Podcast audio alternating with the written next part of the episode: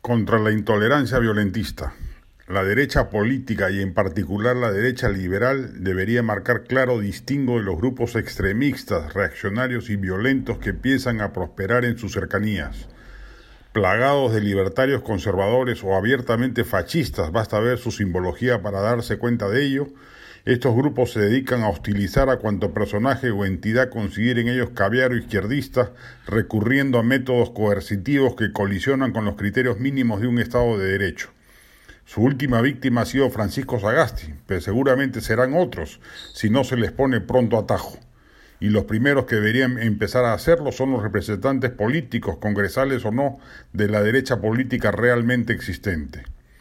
La Carta sobre la Tolerancia de John Locke, publicada en 1690, hace más de tres siglos, es el texto fundacional del liberalismo, y en aquel el filósofo inglés trazó los límites que el ejercicio del poder debe tener en cualquiera de sus formas respecto de las creencias y valores ajenos.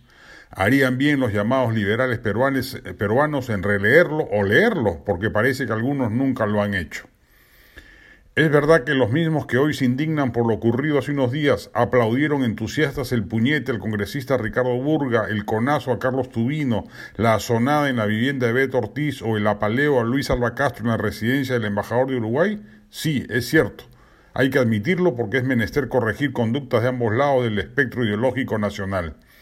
Ni el filofascismo criollo ni el supremacismo moral caviar pueden dictar la agenda pública. Se requiere construir ahora más que nunca, que llegamos a un tiempo donde la transición democrática ha sido dilapidada por gobernantes mediocres y corruptos, a la revalorización de criterios de convivencia ciudadana.